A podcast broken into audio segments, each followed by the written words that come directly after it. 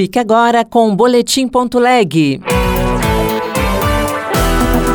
Boletim.leg. As últimas notícias do Senado Federal para você. Comissão pode aprovar convite para ouvir presidente do Banco Central. O presidente da Comissão de Assuntos Econômicos, Vanderlan Cardoso, quer votar na próxima reunião o convite para o presidente do Banco Central, Roberto Campos Neto, vir ao colegiado. Segue para sanção projeto que cria campanha preventiva contra exposição ao sol. Eu sou Rosângela Tejo e este é o Boletim.leg. A Comissão de Assuntos Econômicos vota na próxima terça-feira o convite para ouvir o presidente do Banco Central, Roberto Campos Neto. Também estão na pauta a concessão de licença maternidade para atletas profissionais, a redução de carência para grávidas em planos de saúde e o fornecimento gratuito de material escolar de uso coletivo ou individual pelas escolas públicas. Repórter Bruno Lourenço. O presidente da Comissão de Assuntos Econômicos, Vanderlan Cardoso, quer votar na próxima reunião o convite para o presidente do Banco Central, Roberto Campos Neto, vir ao colegiado. O senador do PSD de Goiás diz que será uma oportunidade de debater assuntos como a taxa de juros e o controle da inflação. Para que venha no Senado para tirar algumas dúvidas, né, nossa aí dos parlamentares, com relação é, à taxa de juros e por que ainda não baixou, né?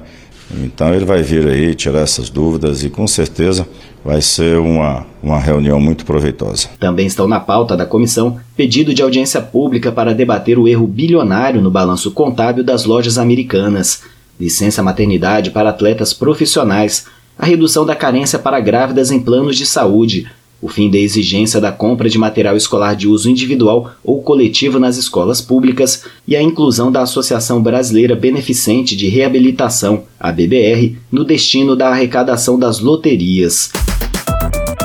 O projeto que cria a campanha nacional de prevenção da exposição indevida ao sol foi enviado à sanção do presidente Lula.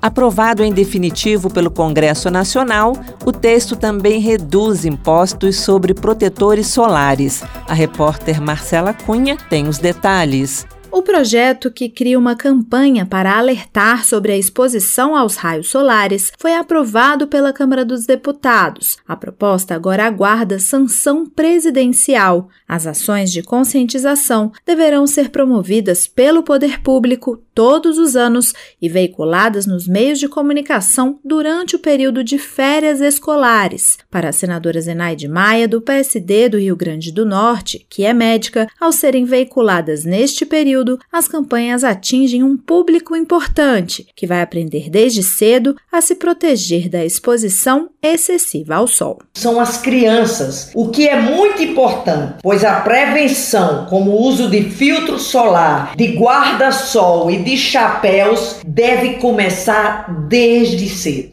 A proposta também reduz os impostos sobre protetores, bloqueadores e filtros solares como forma de tornar os produtos mais acessíveis.